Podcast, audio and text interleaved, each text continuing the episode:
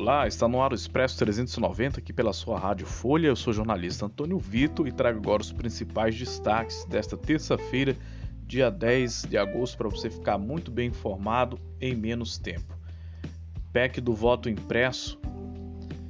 Lira confirma votação e diz esperar que Bolsonaro aceite resultado. O presidente da Câmara chegou a falar em adiar a votação após a trágica coincidência do desfile de tanques na esplanada comissão especial aprovou parecer pelo arquivamento da proposta.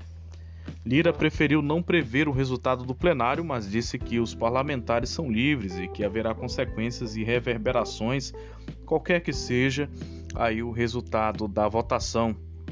Na segunda-feira, o presidente da Câmara chegou a afirmar que poderia adiar a votação em plenário se houvesse pedido dos líderes partidários, frente ao desfile militar organizado pela Marinha que colocou tanques na esplanada dos ministérios no mesmo dia da análise da PEC pelo Congresso. Nesta última terça-feira, Lira voltou a falar que o desfile não é usual, mas minimizou aí o impacto do ato visto por parlamentares e até por membros do governo como uma tentativa de Bolsonaro e das Forças Armadas de intimidar os outros poderes. Vale ressaltar que a comissão já rejeitou essa PEC a comissão especial que analisou a proposta de emenda à Constituição do voto impresso aprovou parecer pela rejeição e pelo arquivamento da proposta na última sexta-feira, dia 6. Naquele momento, Arthur Lira já havia dito que levaria o tema a plenário para que os 513 deputados tivessem a oportunidade de votar. Se for rejeitada no primeiro turno em plenário, a PEC é arquivada em definitivo, e se for aprovada em dois turnos por três quintos dos parlamentares, o texto é enviado para análise do Senado. Aliados do governo tentam ganhar tempo para reverter a expectativa de derrota em plenário e angariar votos a favor da PEC. Já a oposição pressiona para que o tema seja analisado o quanto antes. Imprensa internacional repercute ato militar que levou veículos blindados à Praça dos Três Poderes o desfile militar organizado pela Marinha nesta terça-feira, dia 10 de agosto, para levar um convite ao presidente Jair Bolsonaro no Palácio do Planalto, teve repercussões em diversos meios internacionais.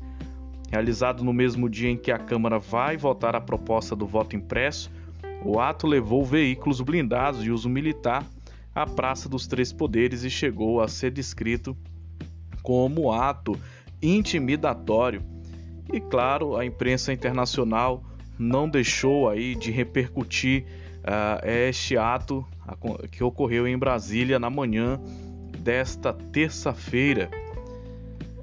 Vamos ver alguns destaques da imprensa internacional, como por exemplo o jornal britânico The Guardian é, destacou aí é, o fato de que os críticos ao desfile desta terça-feira utilizaram exatamente o termo República das Bananas para se referir ao ato. O título da matéria foi o seguinte: Desfile militar de República das Bananas de Bolsonaro é condenado por críticos no Brasil.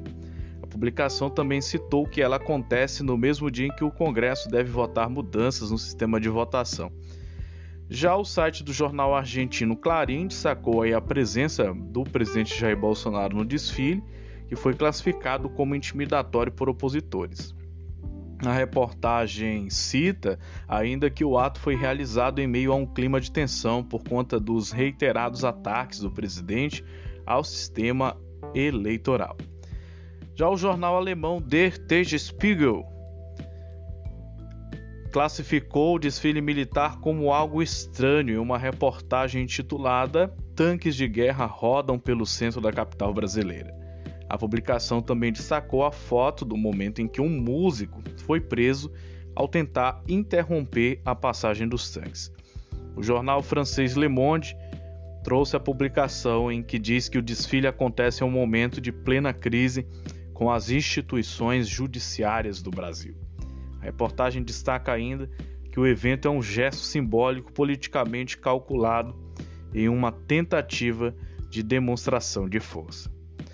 E a Justiça de São Paulo revoga a prisão de três ativistas presos por incêndio à estátua de Borba Gato.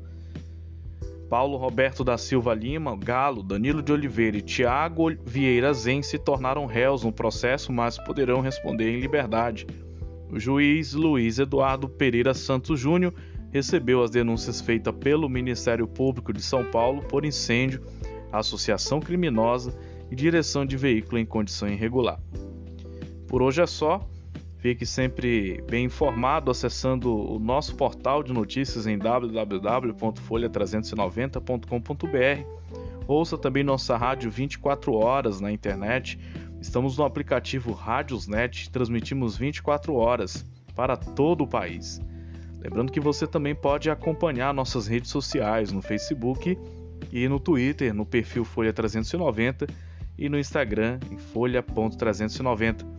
Rádio Folha 390, uma emissora 100% digital a serviço da cidadania e da informação.